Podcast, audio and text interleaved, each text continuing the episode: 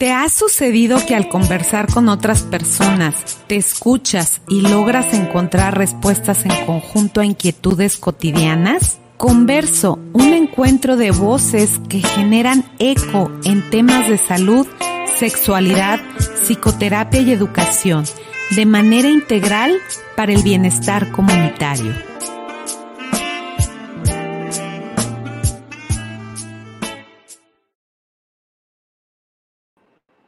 Me da muchísimo gusto saludarles. Estamos aquí en Converso, voces compartidas, propuestas educativas que se orientan a transformaciones profundas para el bienestar comunitario.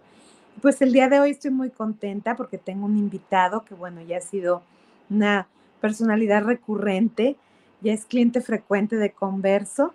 Y pues él es Oscar Yáñez. Hola Oscar, bienvenido. Me da muchísimo gusto que estés aquí. ¿Cómo estás, Oscar?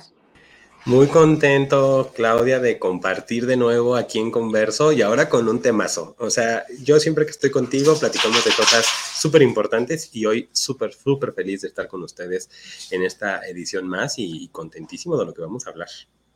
Claro que sí, Oscar. Pues bueno, es que hoy nos toca hablar de los dilemas éticos en sexología.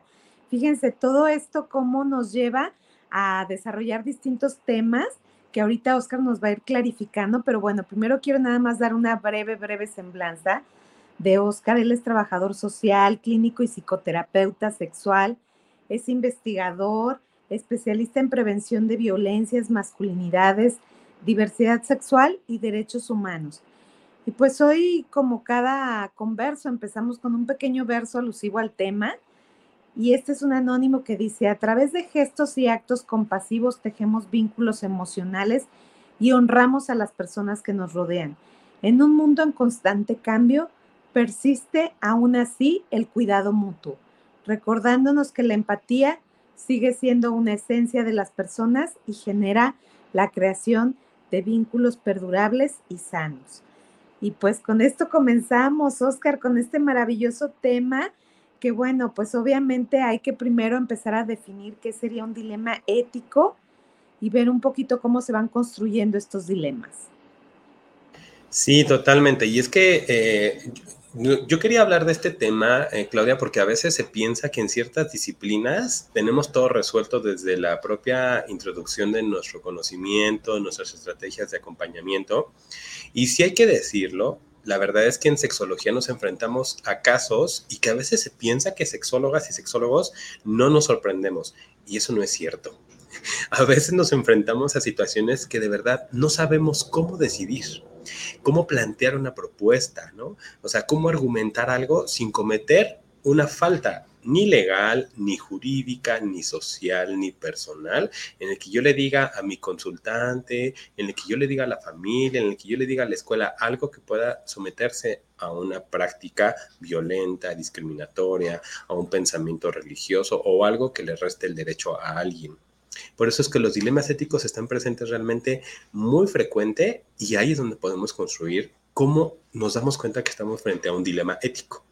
Y si te parece bien, pues retomo como algunas propuestas que han dicho diferentes autoras, autores, porque también es que no solamente lo que yo pienso que es un dilema ético, sí hay bastante estudio sobre el dilema ético, y no solamente es en la parte profesional, hay dilemas éticos hasta en la vida cotidiana, ¿no? Que nos enfrentamos a decir, híjole, ¿qué hago? ¿Opción A u opción B? Pero a lo mejor ninguna de las dos es la más adecuada. Bueno, así, así, lo más sencillo podríamos decir que, pues un dilema ético es esto que eh, nos presenta un conflicto. Y es un conflicto al menos entre dos cosas que parecen ser lo más racionales y lo más necesarias. Es decir, un dilema ético es este punto en medio de dos situaciones y que alguna de las dos situaciones va a afectar o a beneficiar a una parte y a negarle la otra parte. Realmente esto lo podemos hacer, lo podemos ver a lo mejor en cuestiones que no lo toman como la falta de decisión o la desidia entre comer tacos y comer hamburguesas, pero eso no es un dilema ético, eso es una cuestión de decisiones entre dos opciones que nos pueden satisfacer. Pero fíjate, si yo te digo mi pareja quiere comer tacos y yo quiero comer hamburguesas, el hecho de que yo decida hamburguesas puede ser que yo ceda algo el hecho de que esa persona decida tacos está cediendo algo. Y ahí nos vamos a enfrentar a, oye, pero es que yo verdaderamente no quiero comer eso, pero lo estoy haciendo para consentir, para evitarme un conflicto, para no tener un problema ahí.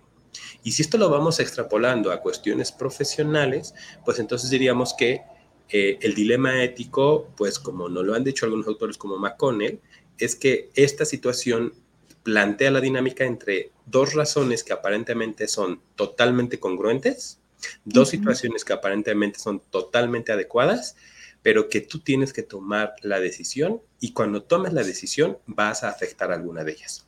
Pongo un ejemplo para que yo sea un poquito más claro con esto.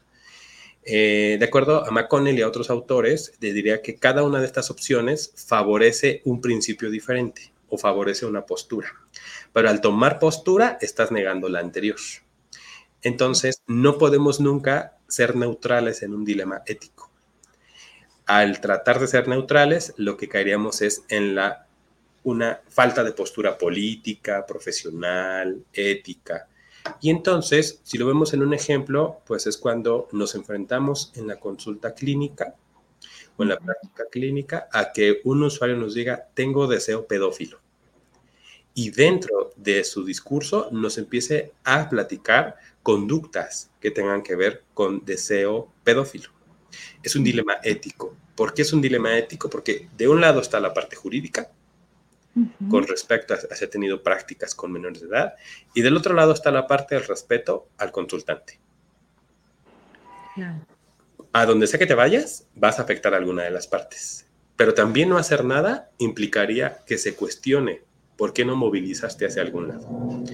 Otro, cuando nos enfrentamos a situaciones como, por ejemplo, la maternidad subrogada o nos enfrentamos al tema del trabajo sexual. Habrá una postura que diga, adelante, el trabajo sexual es un trabajo, quien entra por voluntad, pues es, una, es un ejercicio de su cuerpo, es un, es un trabajo digno, es algo en el que tú te permites obtener un ingreso por algo que tú estás pudiendo hacer. Desde otra postura te dirían, o sea, sí, pero finalmente es un empleo, es un trabajo que cosifica a las mujeres, que las coloca en un estado de obtenerlas como objeto del placer de un sujeto que puede pagar por una persona. Y ya nombrar pagar por una persona es una forma de explotación. Ponerse en medio no es neutralidad, pues es no tener una visión política. Pero irte de alguno de los dos lados implicaría que quien ejerce trabajo sexual por voluntad, si tú te fuiste por el otro lado, diga que no le estás apoyando. Y si te fuiste por el lado de decir que el trabajo sexual es una forma de explotación, pues también habrá personas que digan, te estás poniendo en mi contra. Entonces nos enfrentamos a este. El dilema ético es este punto en medio en el que tenemos que tomar una decisión y ambas decisiones aparentemente son buenas, son adecuadas. Pero siempre que tomes una, vas a afectar a la otra parte porque finalmente no va a ser siempre lo que el consultante o tu propia profesión o el marco legal o algo en particular te plantee como lo más adecuado. Claro. Oye, Oscar, bueno, y tocaste dos puntos muy, muy álgidos, ¿no? En, justamente en estos temas que nos abordas. ¿Cómo, ¿Cómo resolvemos esos dilemas éticos partiendo precisamente desde esta protección hacia la dignidad de la persona, de su libertad, eh, de la parte también como de tener como esta visión, como bien lo señalas, este, donde hay argumentos ¿no? En, distintas materias y en distintas áreas. En estos dos casos que nos preguntas, ¿cómo se trabajaría ese dilema ético? Eh, eh, es, una postura en la que no podemos juzgar frente a la decisión que tomemos. Mira, eh, Víctor Claudio, de parte de comités europeos que se han trabajado sobre psicoterapia, en un comité que se armó de Comité de Ética de la Federación de Asociaciones de Psicólogos, justo europeo, mencionaba algo que decía, el dilema ético siempre va a ser un conflicto entre procesos morales, éticos, legales y legales. Y esto aparentemente no es nada sencillo de interpretarlo, porque una cosa es lo que yo hago y otra cosa es lo que quiero hacer. Pero como profesionista, a veces nos orientamos por una parte profesional, a veces por una parte legal. El punto es que en ningún código de ética, Claudia, y a las personas que nos ven, nos escuchan, nos van a decir que favorezcas una postura. O sea, el código de ética no te dice, sáltate el código si es necesario, ¿no? Los derechos humanos no te permiten saltarte los derechos humanos. Y en estos ejemplos que te pongo, ahorita también te quiero invitar a una reflexión y a todas las personas que nos escuchan y nos ven. Eh, cuando nos damos cuenta que una persona que es víctima y después también es agresora, si la denunciamos o no la denunciamos, como sus terapeutas o como sus sexólogos o como sus abogados. Entonces, ¿cómo resolvemos estos, estos dilemas? Primero, hay que ponderar lo que es más exigente para la salvaguarda de la integridad y la vida de la persona. Es decir, bueno, yo entiendo que a lo mejor eh, esta persona, por ejemplo, está haciendo trabajo sexual, pero también hay que ver por qué está haciendo trabajo sexual. O sea, vaya, a lo mejor entró de manera voluntaria, pero también tenía toda la información para estar en ese espacio. Eh, intentó otros espacios además del trabajo sexual. Es un lugar seguro, es un lugar que esté respetando sus derechos, es un espacio que esté eh, también aportando a su vida, no solo en lo económico, sino también en lo social, en lo personal, en su salud. Y a partir de eso, pues yo podría tomar una postura, pero también saber que al tomar la postura tengo que tener un argumento para no entrar en contra de lo que no decidí. Es decir, pues si yo en este caso de la persona que ejerce trabajo sexual apuesto por acompañarla que siga en el trabajo sexual, pues entonces ya tomé una postura y eso implicaría acompañarla en el proyecto de vida de lo que está haciendo sin juzgarle. Porque entonces si ya tomé postura, me tengo que deshacer pues si no en la totalidad, al menos hacer un gran intento por deshacerme de eso que me tenía en conflicto al inicio, ¿no? Como de decirle, oye, pero podrías poner una cocina económica. O, oye, pero podrías estudiar una carrera. Y no quiere decir que quien ejerza trabajo sexual no tenga una carrera, pero es que finalmente a veces tenemos un marco de referencia que nos limita a pensar un estereotipo de las personas. Y en el caso, por ejemplo, de la persona con deseo pedófilo, bueno, también hay que saber pues que existe un marco jurídico. ¿no? Entonces, yo puedo tener toda la empatía por mi consultante, puedo tener todo el marco de referencia de apoyo y mi enfoque puede ser humanista, psicodinámico, conductista, el que yo quiera. Y parte de los enfoques es que tú aceptes a tu consultante tal y como es, respetes sus decisiones, aceptes su forma de ver el mundo, pero también va a plantearse la idea de, oye, pero es que me estoy haciendo cómplice de las prácticas que puede tener con una persona menor de edad. El marco jurídico diría, tienes que denunciarlo. Claro. La postura ética diría, pero el secreto profesional. Porque aparte, esta persona con deseo pedófilo no fácilmente va a llegar a tu consulta. El día que llegue, es que de verdad es una oportunidad de trabajo para las terapeutas, para los terapeutas, para la sexología, trabajar con estas personas, porque por algo está llegando a ese espacio, ¿no?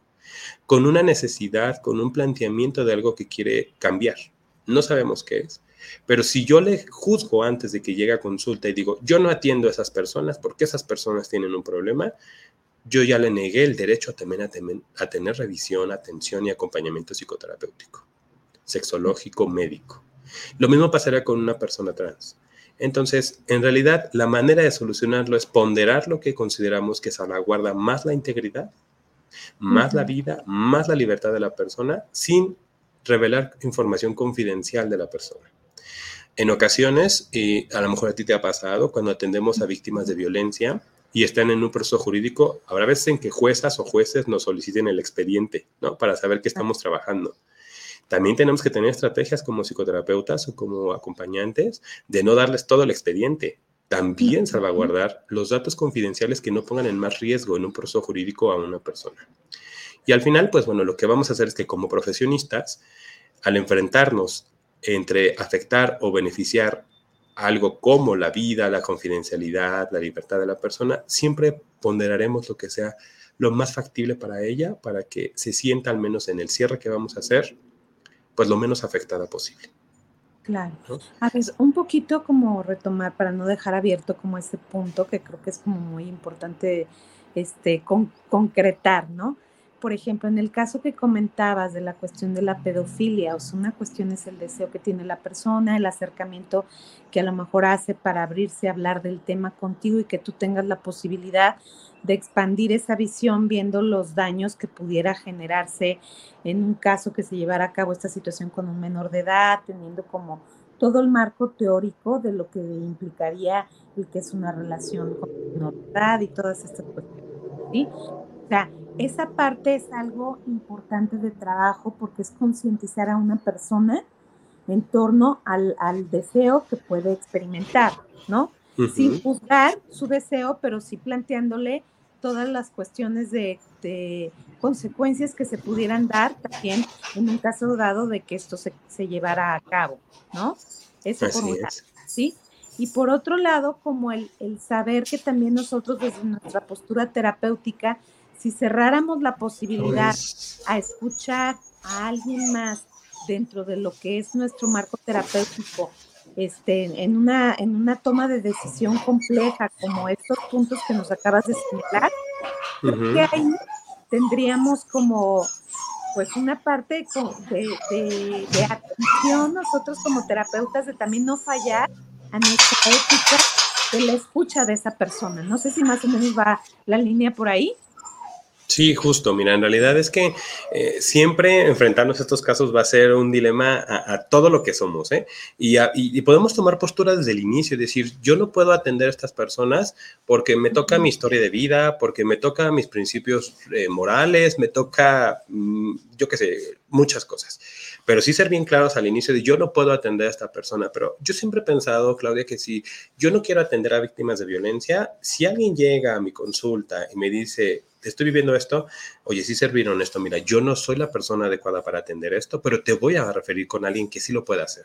Y ahí sí es súper válido tener a todos nuestros amigos, a nuestros conocidos en diferentes áreas de trabajo, porque esas personas tienen experiencias. Yo, por ejemplo, no me dedico a hacer peritajes, ¿no?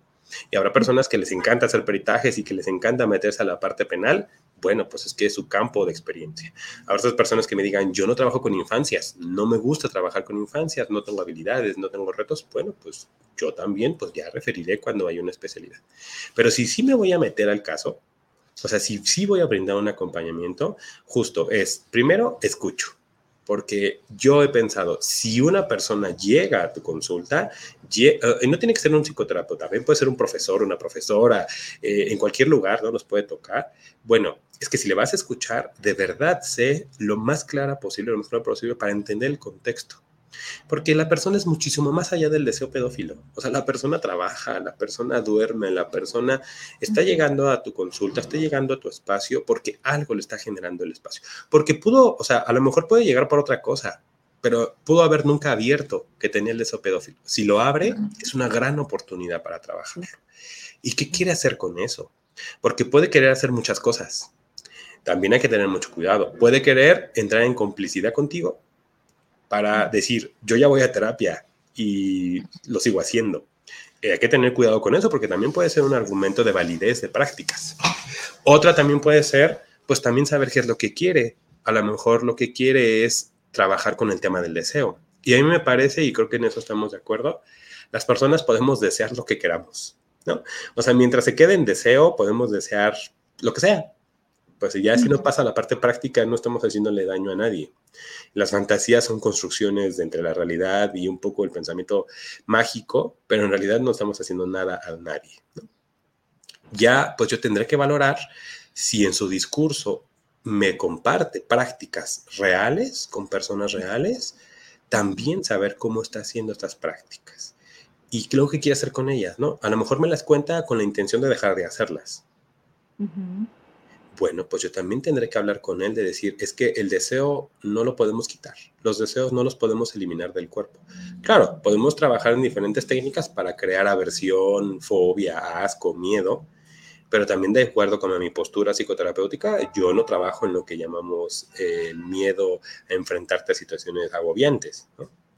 Pero si podemos trabajar de, bueno, pues veamos este deseo, cómo lo puedes trasladar a la mejor a que se quede en prácticas masturbatorias, en fantasía, porque también, pues es que ahí estamos frente a un tema legal amplísimo, porque el hecho de que él consuma o ella consuma pornografía infantil es parte de la comisión de un delito. Y yo no se lo voy a recomendar, no se lo voy a decir como, bueno, pues al menos solo quédate con la pornografía, porque ya reproducirla y buscarla es un delito. Pero si puedo yo apoyarle para que esta persona sienta, primero, pues es que este deseo no es una decisión, es algo que surge de la persona. Segundo, que no es la única persona que tiene este deseo. La tercera es que está siendo muy valiente al compartirlo porque también exhibe, ¿no? Eh, desnuda una parte muy íntima que no creo que sea tan común que lo ande compartiendo, ¿no? Pero también eso va a implicar trabajar con los aspectos de pareja, de esta persona que quiere hacer, ¿lo quiere abrir con su pareja o no lo quiere abrir con su pareja? ¿Lo quiere abrir con su familia o no con su familia? ¿Quiere tener hijos o no quiere tener hijos? Y se dan cuenta, entonces es un proyecto de vida muchísimo más amplio. En lo que logre la persona, pues va a ser nuestro acompañamiento también, lo que le pudimos dar como herramientas, compartir como herramientas, pero finalmente la persona va a decidir, como en todo proceso, al final la persona se hace de sus recursos y toma la decisión. En este caso, yo pensaría que muchos profesionistas dirían, por supuesto que voy a hacer todo para que esta persona nunca practique con nadie sus deseos. Eso es lo que creo que la mayoría de las personas haríamos, ¿no? Habrá otros profesionistas que digan, yo voy a trabajar con sus miedos. Habrá otros profesionistas que digan, a mí el tema de la pedofilia es lo de menos, a mí me importa que es una persona ansiosa. Pero recordemos que siempre lo que atendemos es lo que la persona quiere atender porque las consultantes no son nuestro experimento, somos un acompañante y el terapeuta es parte del proceso psicoterapéutico. No es el profesionista experto, yo nunca me he considerado así, yo me considero el acompañante que está viendo y está escuchando tu vida, pero finalmente quien toma las decisiones frente a estas situaciones, pues eres tú.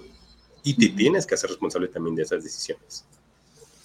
Entonces aquí tendríamos, por un lado, el límite que pudiera poner el terapeuta hacia sí mismo, decir, yo no me considero capaz, y eso es ético, yo no me considero capaz de acompañar este proceso terapéutico por mis creencias, por que me está tocando distintas áreas de mi vida, eso por un lado. Por otro lado, si obtiene el acompañamiento, pues obviamente la persona se hará responsable siempre y cuando tenga este acompañamiento en una guía donde haya una información clara, válida, donde haya todas estas cuestiones, también implicaciones a nivel legal, a nivel emocional que se pudieran dar en este caso en particular que acabamos de mencionar.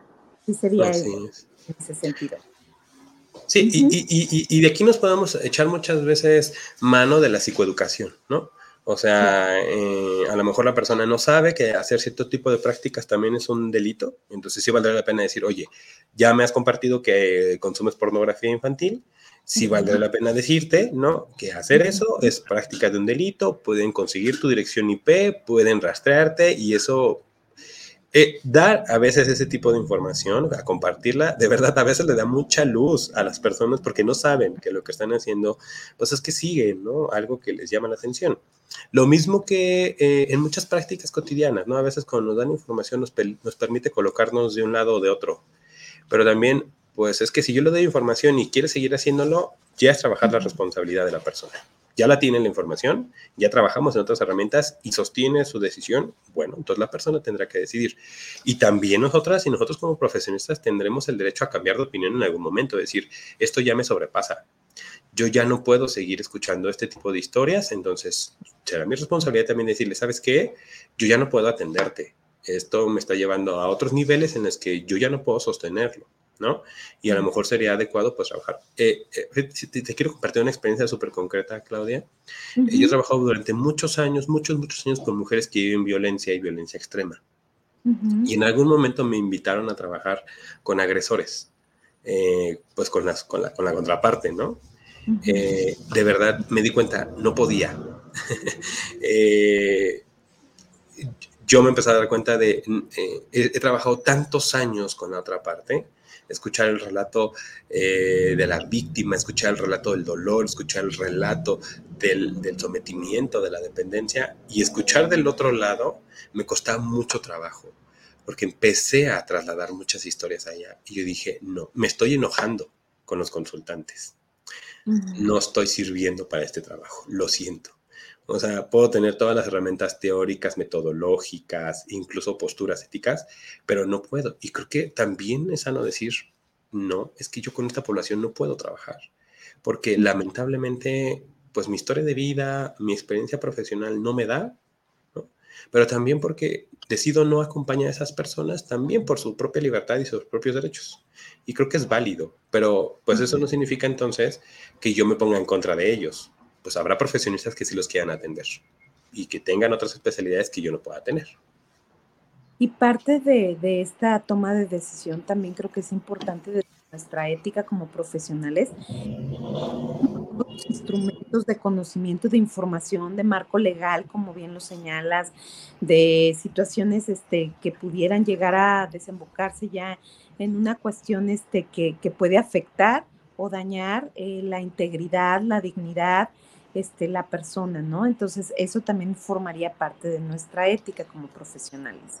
¿Sí? Así es. Y, y, Oscar, un poquito mencionabas de estas estrategias como terapeutas cuando a veces te solicitan legalmente algún expediente, alguna cuestión del, del trabajo que estás desarrollando con alguien. ¿Cómo, ¿Cuáles serían este tipo de estrategias para no, este, digamos, mostrar o develar toda esta parte de la intimidad de una persona?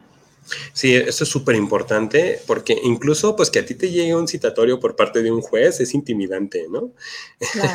de decir, uy, me están solicitando el expediente y tengo que atender la orden de la jueza o del juez, o sea, no es como que finja que no existo.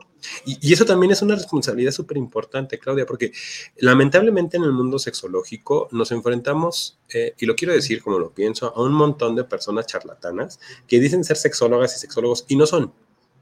Hay que tener mucho cuidado con eso. Eh, de verdad, ser sexóloga, sexólogo, terapeuta sexual no es una cosa de un curso, no es un trabajo de un seminario que tomé. Digo, eso nos alimenta, nos va retroalimentando y actualizando, pero de verdad hay que tener un, o sea, no solamente la parte profesional, la postura, la capacitación, la supervisión y el entrenamiento.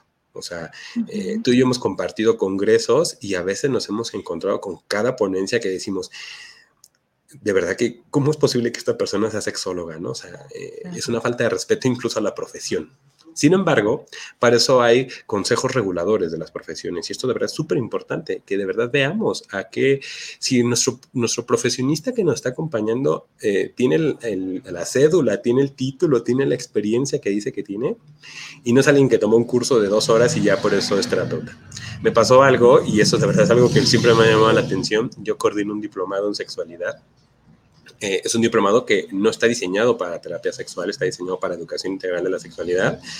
Y una persona que regresó de ahí, a los dos meses se decía terapeuta sexual. Y bueno, yo sí le hice un llamado de, oye, es que, bueno, por lo que, pues, no, o sea, no tiene, eh, el, el, diplomado que tú tomaste no te da herramientas para ser terapeuta sexual, pero las personas no, no siempre validamos eso. Bueno, ya que nos aseguramos que la persona sí es verdaderamente quien dice que es y tiene las herramientas teóricas, metodológicas y estratégicas, también nosotros como profesionistas tenemos que asegurarnos de saber cómo responder frente a ciertos escenarios. En este caso, cuando una jueza o un juez nos solicita el expediente, una estrategia súper importante es no dar todo el expediente, sino es dar un resumen. Es decir, la persona ha acudido a tantas sesiones, durante las sesiones ha trabajado tales temas sin poner cuáles han sido sus resultados, o sea, ha trabajado el tema de control, dependencia, ansiedad, ta, ta, ta, se hace tal pronóstico. Y por qué, estoy, por qué decía lo del inicio, porque yo tengo que poner nombre, firma y cédula. Si yo estoy ofreciendo un servicio de salud terapéutico, clínico, de cualquier y no tengo cédula, entonces se convierte en un problema legal porque no puedo ofrecer tal servicio sin tener ese permiso de trabajo que nos dan las autoridades educativas, ¿no?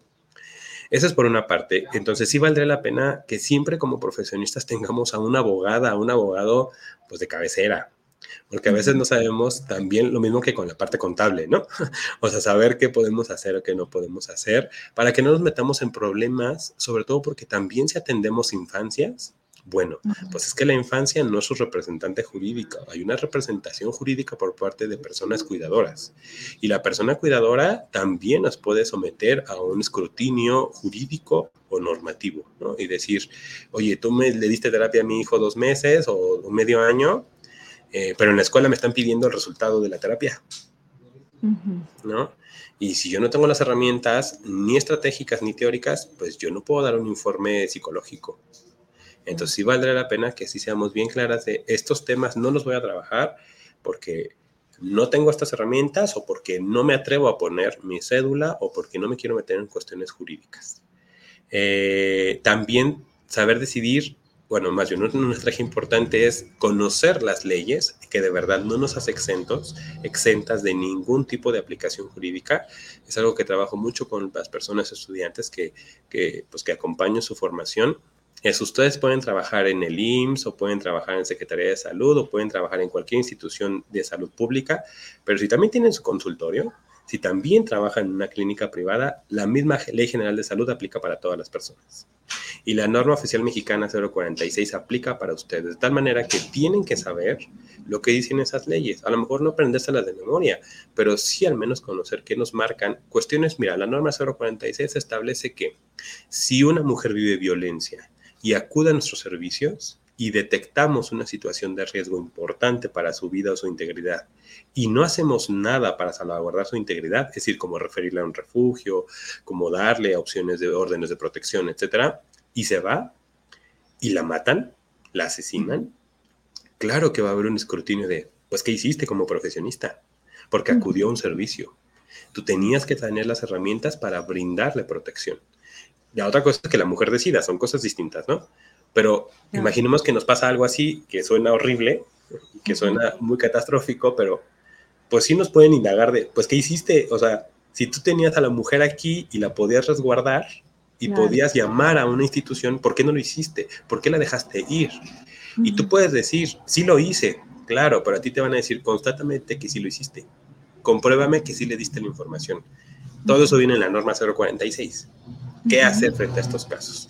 Lo mismo, pues en el principio de resguardar la integridad de una infancia, ¿no? ¿Qué pasa si me traen una infancia, por ejemplo, esto es otro dilema ético, me trae, me, trae la mamá o el papá o la persona cuidadora a la, a, la niña, al niño o a la persona adolescente, eh, me lo traen a consulta porque quieren, porque trabajemos con el niño, ya sabes que la mayoría de las personas, eh, infantes y adolescentes van, pues porque sus papás o sus mamás los llevan, ¿no? No es como que el niño vaya solo. Eh, y a lo mejor en, en, alguna de las sesiones nos damos cuenta que hay situaciones de violencia sexual y que quien lo está llevando a las consultas es la persona agresora. Es un dilema ético muy complicado de resolver. Porque desde el día que lo sepas, va a ser complicadísimo que se vaya el niño o la niña porque sabes que se va a ir con su agresor o su agresora. Pero también es su cuidador o su cuidadora, es su representante jurídico. Vamos a llamarle a la policía. ¿Qué vamos a hacer? De verdad son decisiones muy complicadas que como algunos autoras, autoras nos dicen, es decidir entre dos principios. O decides entre, pues es que lo jurídicamente correcto sería denunciar a la persona agresora, salvaguardar la integridad de la niña o el niño. Claro, pero también tenemos que saber a qué se dedica su papá o su mamá. Que si su papá o su mamá es una jueza o un juez, híjole, hacer la denuncia va a ser bien complicado. Es que si su mamá o su papá es militar, se vuelve más complicado el asunto. Por eso es que cuando trabajamos en estos temas tenemos que ponderar siempre que a veces lo obvio no siempre es lo más seguro.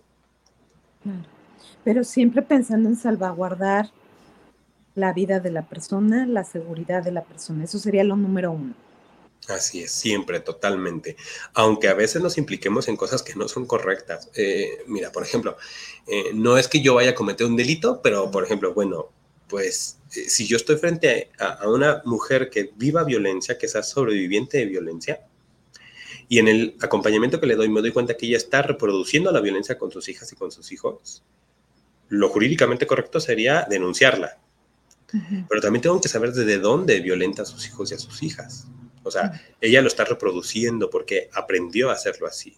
Eso no quiere decir que voy a ser omiso frente a la situación. Claro que voy a acompañarla y claro que voy a trabajar con ella las violencias que genera. Pero es que pensemos que ella viene que, con todo un perfil de las secuelas de violencias que vivió con la pareja y después le agrego yo, ¿no? Una denuncia en su contra. Bueno, es que le estoy haciendo la vida complicadísima por lo que está viviendo.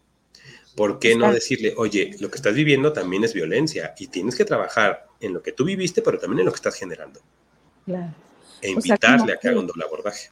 Como este ampliar esa visión de la que justo hablabas, ¿no? Al principio, como esta parte de esa psicoeducación, explicarle cómo se va gestando la indefensión aprendida, cómo se va acomodando a un acto también de, de permanecer en ese estadio frente a la violencia y cómo de pronto pueden no detectar que algo es violencia, cómo ha normalizado ella también estos patrones y empezar a abordar desde ahí para que ella también tenga la posibilidad de en esta toma de conciencia y con tu acompañamiento evidenciar lo que está sucediendo y empezar a tomar acción en función de ello.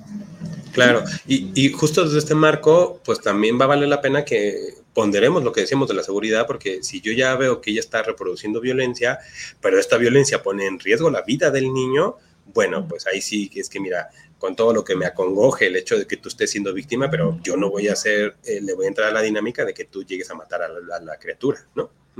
Porque también es que también hay que poner un límite frente a esos escenarios donde pues también vamos a ver la situación de nuestra responsabilidad eh, ética, jurídica y personal. Eh, pues muchas veces a los terapeutas a veces salimos de las sesiones así de, oh, oh, pues es que no sé si lo que hice fue lo más correcto, pero también es que lo que nos dicen es que finalmente em, si tienes un buen enfoque, eh, si tienes verdaderamente la convicción de acompañar a las personas, no vas a hacer locuras. Fíjate que a mí una maestra, a la que le mando muchos saludos, eh, la maestra Pilar González Peñalver, nos decía, eh, ustedes que están formando como psicoterapeutas, eh, yo les voy a enseñar primero toda la parte teórica, toda la parte metodológica, la parte estratégica, y eso va a ser una parte. Pero lo más importante que vamos a ver en esta formación va a ser la actitud. El cómo atiendes, el cómo recibes, el cómo escuchas. La parte teórica, mira, la vamos a ver pero tú puedes ser buenísima y buenísimo en la parte teórica, pero en la parte de la actitud, de cómo miras a tus consultantes, cómo escuchas, cómo no juzgas, cómo acompañas, ese es el verdadero reto, ¿no? Y eso también implica, pues, ponerse frente con ellos para que pues no te tengan miedo tus consultantes, ¿no? no se sientan juzgados. Yo creo que el espacio terapéutico siempre es el espacio en el que más seguro deberías de, sentir, el espacio donde con más libertad tendrías que compartir y por supuesto desnudarte totalmente, pues porque finalmente también es un derecho el que tú tienes a recibir ese tipo de acompañamiento. Siempre teniendo en cuenta los elementos que nos comentas de salvaguardar la vida de la persona, la integridad. Y bueno, un poco me gustaría hablar porque creo que forma parte de esto, como de estas gratificaciones que en algún tiempo se llamaban gratificaciones neuróticas o todavía en algunos los llaman así del terapeuta, ¿no? Cuando a veces los terapeutas podemos caer en una revictimización de alguien, en sobreproteger a un paciente, de pronto también este, tener actitudes donde nos sentimos como con la autoridad moral de tomar una decisión y hasta podemos abusar de un poder jerárquico en el que estamos. Entonces, no sé si esto también tendría que ver con estos dilemas éticos del terapeuta, Oscar. Sí, totalmente. Y es algo más común de lo que parece. ¿eh? en, la, realidad es que es, eh, eh, la, mira, bueno, miren, en realidad es que de acuerdo como a la postura que estemos de la parte clínica, la parte psicoterapéutica, eh, de verdad es que no es lo mismo acompañarse con un psicoanalista que con un humanista, con un sistémico. No es ni mejor ni peor, es diferente, ¿no? Las posturas y el cómo lo hacemos. Y a algunas personas les acomoda una postura más que otra y es totalmente válido. También querer cambiar de terapeuta, o sea, eso también es totalmente válido, ¿no? Eh, a veces que con personas, que con algunas personas fluimos y con otras no tanto a veces tiene que ver con cuestiones de es una mujer, es un hombre, es una persona más joven, es una persona más adulta. Em, es que es, una serie de entramados mucho más porque siempre, siempre eh, eh, evoca nuestra historia de vida, ¿no? con quién nos estamos acompañando. Pero justo como esto decías, estas gratificaciones, eh, pues es que sí es común que a veces algunos terapeutas nos digan qué hacer. yo les diría, bueno, si tu terapeuta te dice qué hacer, ten mucho cuidado, porque lo que está haciendo es generar expectativas sobre ti, sobre algo que va a pasar, y si no pasa, al final eh, no se va a ser responsable de lo que no pasó. ¿no? O sea, estas ideas de, decirle a nuestros consultantes, todo va a estar bien, vas a salir adelante, tú puedes, digo, es lo que deseamos, pero quién sabe. O sea, no sabemos si en lugar de que venda gelatina, si venda tacos, para nosotros como terapeutas va a ser, a nosotras va a ser posiblemente lo más obvio, que vender tacos es mejor que gelatinas, pero no sabemos, no sabemos qué es lo que quiere la persona, cómo lo queremos. Y entonces, si le orientamos hacia que tome una decisión que parece ser la más lógica, terminará siendo la expectativa del terapeuta, no la expectativa ni la decisión de la persona que está eh, eh permitiéndose acompañar con nosotros. Y también hacer validaciones, porque creo que eso es algo también importante que a veces se hace en terapia, de decirle, muy bien, ¿no? Eh, lo que hiciste fue lo mejor. Qué, qué, qué barbaridad, hiciste algo excelente. Bueno, yo sé que a veces sí puede ser un estímulo, algo que podemos compartir con nuestros consultantes, pero también hay que tener cuidado porque en esas validaciones rechazamos la otra parte, ¿no? Entonces, pues a veces igual nos podemos enfrentar a decir, es que esa decisión es pésima. La decisión que estás tomando es lo peor que puedes decidir. Pero si yo le digo eso, es que es mi construcción de lo que yo pienso que es lo mejor. Seguramente te ha pasado, habrá veces que habrá consultantes que regresen con sus exparejas y esa expareja no forzosamente es lo mejor para su vida desde mi marco de referencia como terapeuta. Por alguna razón está regresando con esa persona, algo tiene que aprender en esa nueva experiencia, pero también en este dilema ético, si valdría la pena hacer psicoeducación y de repente decirle, oye, mira, pues es tu decisión regresar con él, solo si quiero compartirte estos puntos que en otras sesiones me has dicho tú misma, de decir, me has dicho que te intenta ahorcar, solo tenlo presente. ¿no? Porque tú decidas estar con él. Oye, me has dicho que te encerraba en tu casa. Tenlo presente. Eso finalmente es una forma de colocarle en el aquí, en el ahora, en lo que ha vivido, sin orientar la decisión de decir, es que es una pésima decisión que regreses con él. Es que no es bueno que hagas esto, porque al final es su vida y la persona es la única experta en su vida y esas son las cosas que a veces también tenemos que poner límite, que aunque sean muy obvias para nosotras y nosotros como terapeutas, para la persona no lo son. Porque tampoco terapeutas somos las personas más congruentes en nuestras vidas, ¿no? O sea, saliendo del consultorio también cometemos, decidimos cosas que a lo mejor desde muchas posturas dirían, ¿Por qué el terapeuta hace eso? ¿no? ¿O por qué la terapeuta toma esas decisiones? Bueno, porque también somos personas y nos dejamos guiar por nuestras subjetividades y por lo ocasional del momento y a veces también por nuestros propios deseos que no siempre son congruentes con nuestros pensamientos. Claro.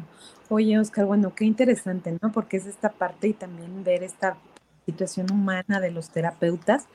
Y bueno, dentro de, de esta misma visión de la que señalas, eh, también creo que sería importante que habláramos desde estos dilemas éticos que se dan en las relaciones, por ejemplo, las cuestiones de los consentimientos, ¿no?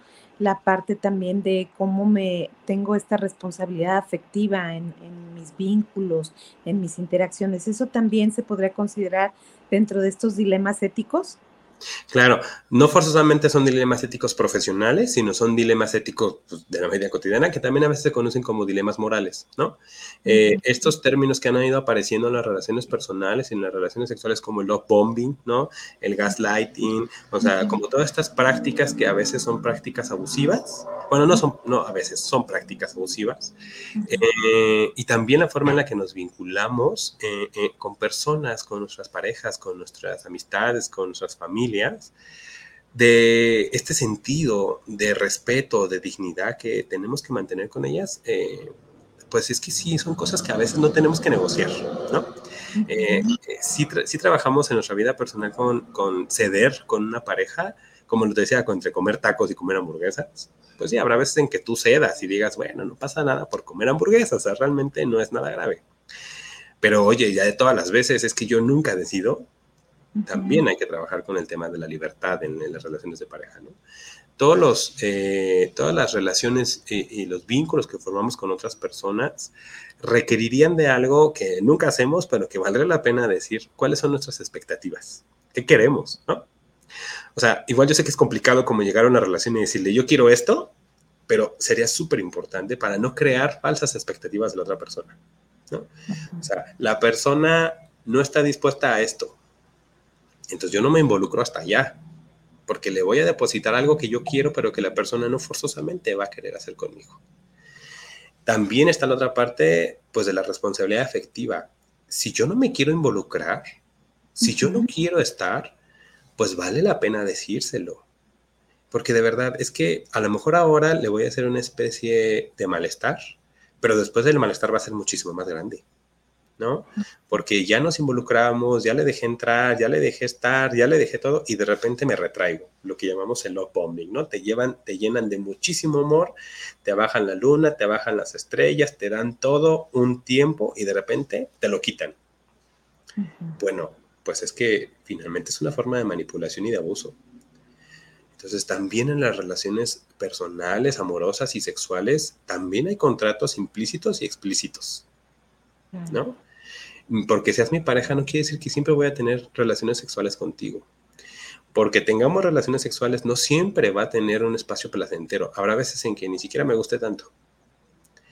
Y habrá veces en que incluso quiera abrir la relación. También vale la pena hablarlo.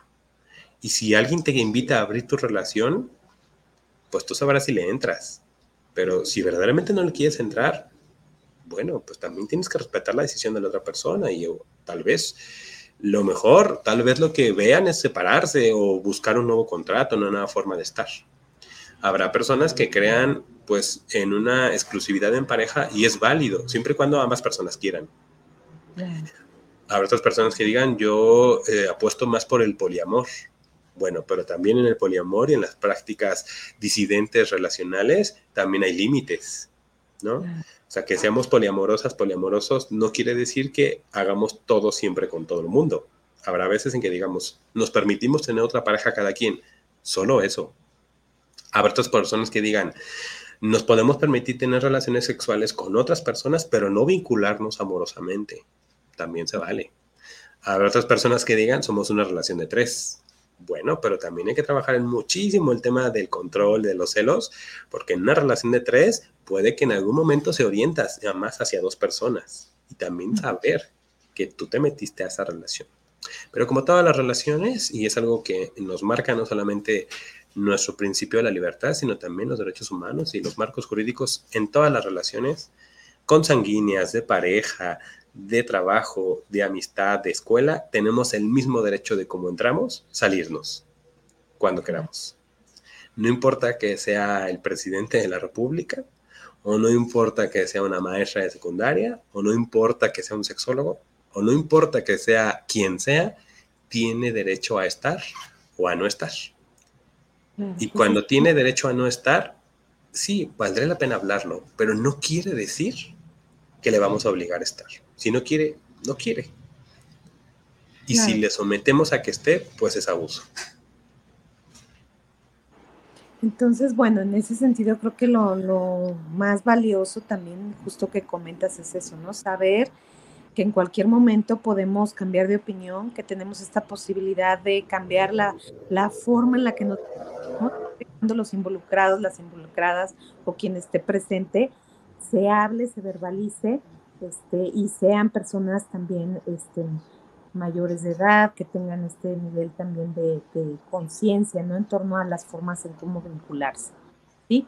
Y el acompañamiento que hacemos en terapia, creo que muchas veces hablando desde esta psicoeducación que comentas, pues justo en los ejemplos que nos has puesto, a veces retomando la misma información que los pacientes te van aportando de experiencias que fueron viviendo y tú volvérselas a, a recordar, a reflejar, oye, me comentaste que en aquella ocasión se comportó de esta manera o tuvo esta actitud de violencia hacia tu persona, son formas también en que puedan traer en el presente situaciones que ellos mismos o ellas mismas verbalizaron en algún momento, ¿no?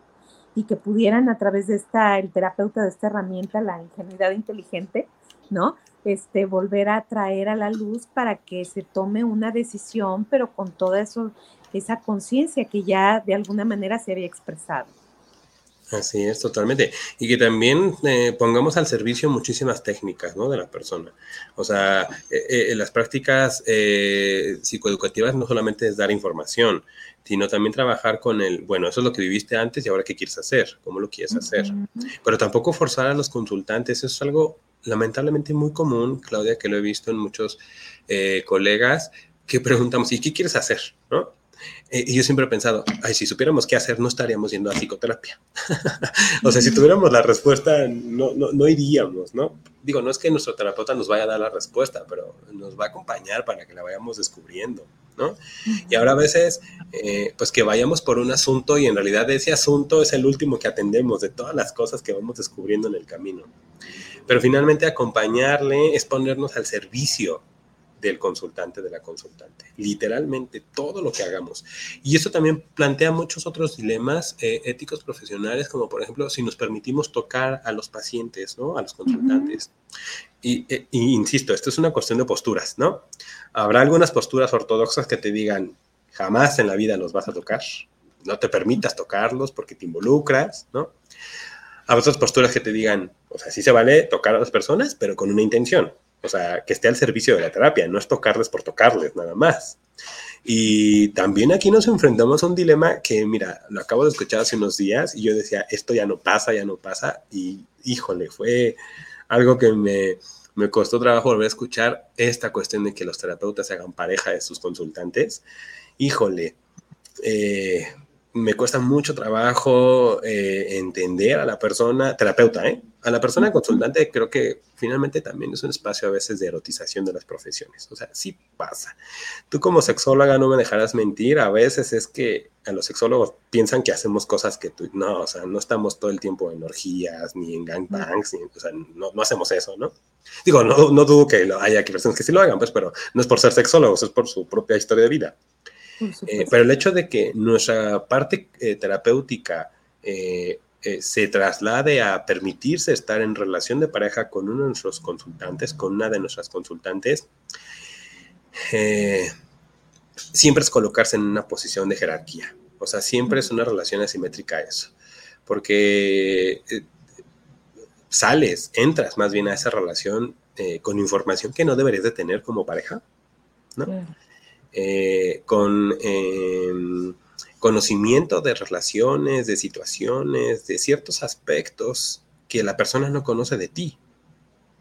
A ti te conoce como profesionista y tú le conoces como persona en un sentido muy amplio, incluso de situaciones que por confidencialidad y por respeto no deberías de saber.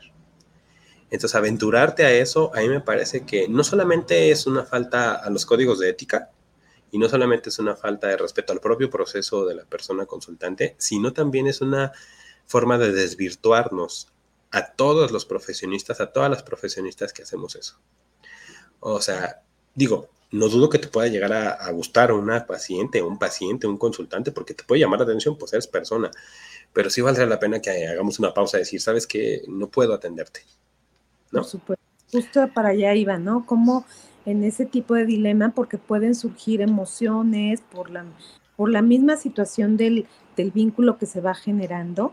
Entonces es muy importante estar identificando lo que le está sucediendo al terapeuta, este, el tipo de reacciones que tiene frente a un evento en particular y una vez que se da cuenta que efectivamente siente otro tipo de, de vinculación, de afecto, de erotismo, de sentimientos, a lo mejor también este de, relacionarse en una forma sexual con la persona, es muy importante. ¿Qué es, es lo que se sugiere, Oscar, que sería para resolver este tipo de dilemas? Eh, mira, yo creo que aquí también depende mucho del momento en el que surja, eh, porque puede surgir al inicio, yo diría, ahí, ahí es muchísimo más fácil resolverlo, ¿no? Pues sabes que no puedo ser tu terapeuta, me, me interesas más en otro sentido, veamos, si ambos queremos, si pasa, ¿no? Ahí no hay ninguna desventaja, no hay ningún problema porque tú ya pusiste el límite y no hubo una situación.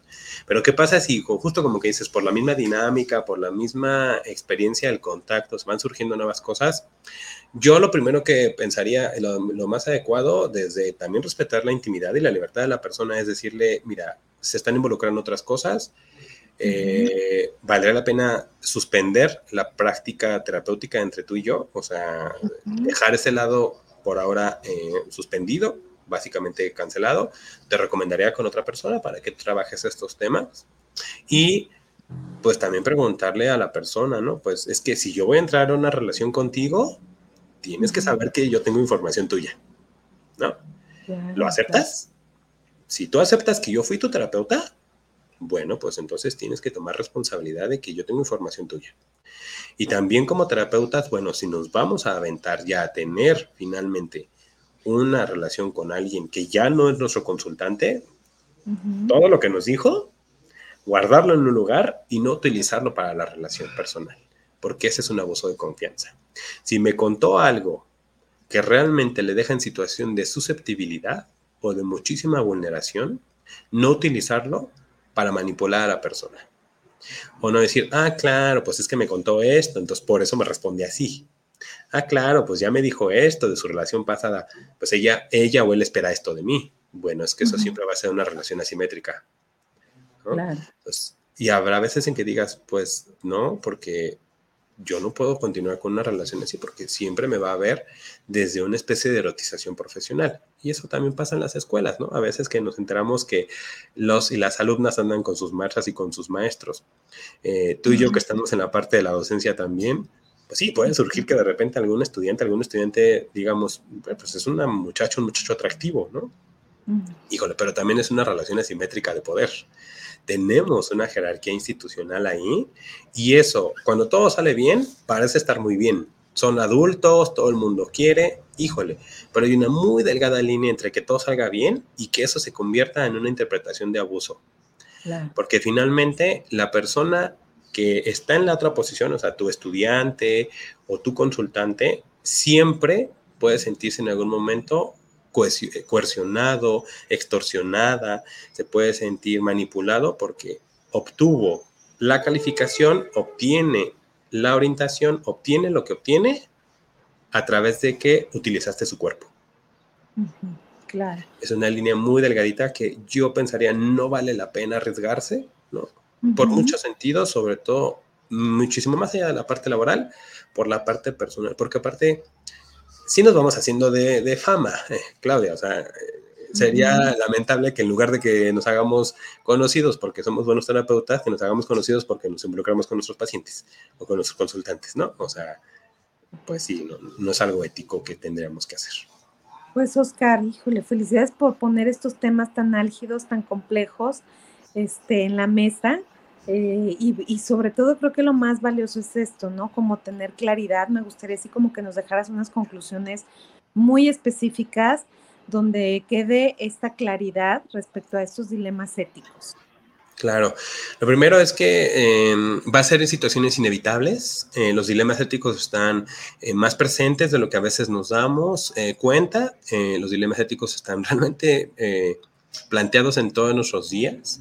Eh, cuando nos enfrentamos a los dilemas éticos profesionales, valdría la pena ponderar eh, qué es lo más adecuado para el principio de la libertad, la dignidad y la vida de la persona. Eh, recordando que también tenemos que hacer, echar mano de la normatividad jurídica de nuestros principios éticos, morales y de nuestro rol profesional. No confundamos ser terapeutas con ser salvadores de personas. No confundamos ser terapeutas, ser profesoras, ser acompañantes con ser familiar de la persona. No nos arriesguemos a prácticas que finalmente nos vamos a involucrar más allá de lo clínico o de lo terapéutico y que nos involucremos de manera personal. Y entiendo que nuestra empatía puede llegar a niveles en el que nos involucremos un poco más pero involucrarnos un poco más también es una postura. Y esa postura no quiere decir que va a faltar al derecho de la otra persona, pero no creer que la persona va a salir de la situación por lo que yo haga. La persona tendrá derecho a salir, a no salir o a recaer o a regresar a donde la persona quiera. Y nuestra función será volverle a acompañar desde el respeto a su proceso, a su tiempo, a sus recursos y a sus decisiones. Y creo que desde ahí es muchísimo más fácil resolver los dilemas éticos pero también nunca perder el punto de vista que somos personas. Y como personas también tenemos posturas. Las subjetividades no nos deberían de ganar, pero a mí me parece que nunca somos totalmente objetivas y objetivos, no nos podemos convertir en objetos, sentimos, pensamos, eh, entramos a la empatía, también a, a la intuición. Y también hacer caso de eso vale la pena, pero pues nunca pensar que los derechos humanos están por debajo de nada. Es lo principal frente a todo dilemático, pensar que la otra persona tiene derechos y que tenemos que respetarlos. Y creo que con eso ya es una clave súper importante para guiar nuestra práctica clínica, educativa o de cualquier naturaleza. Muchísimas gracias, Oscar. Qué valiosas aportaciones. Y bueno, siempre este, es un honor conversar contigo porque también me haces de pronto este, que se me muevan mis, mis, mis pensamientos, ¿no? Con todo esto justo que acabas de comentar. Y pues bueno, Oscar, me gustaría que nos dejaras tus datos, dónde te contactamos, la gente que te está viendo. Gracias a todas las personas que nos hablan de distintos lugares, de Mérida, que nos hablan también, este, ahora que estamos en el sureste, vemos que nos están buscando también bastante de acá, de la zona del sureste. Gracias a las comunidades latinas que están en el extranjero y que siempre están al pendiente de nuestro programa. Y Oscar, ¿dónde te contactamos? Claro, pues estoy en, Facebook, en Instagram como Oscar Yáñez Marina, ahí me pueden encontrar, facilísimo. Eh, también pues es que van a encontrar mi, correo electrónico, eh, las formas en las que podemos hacer muchos espacios de interlocución, de diálogo, de crítica y también la parte pues de formación, ¿no? En, los diplomados, en los cursos, en muchos espacios. Entonces en mis redes sociales ahí me pueden encontrar como Oscar James Marín y ahí nos vamos a encontrar muy gustosos, muy gustosas de poder compartir. Muchas gracias Oscar, te mando un abrazo muy grande. Gracias por tu valioso y generoso compartir. Y bueno, no se olviden de seguir viendo Converso cada jueves a la una y si te lo perdiste, puedes ver la repetición en el canal de YouTube, Claudia Hernández Madrigal. Gracias a la familia guanatosfm.net. Gracias Isra por estar detrás, grabando siempre y estando al pendiente de todas las presentaciones que hacemos y de poder tener esta, esta difusión de la educación integral de la sexualidad. Muchísimas gracias. Gracias.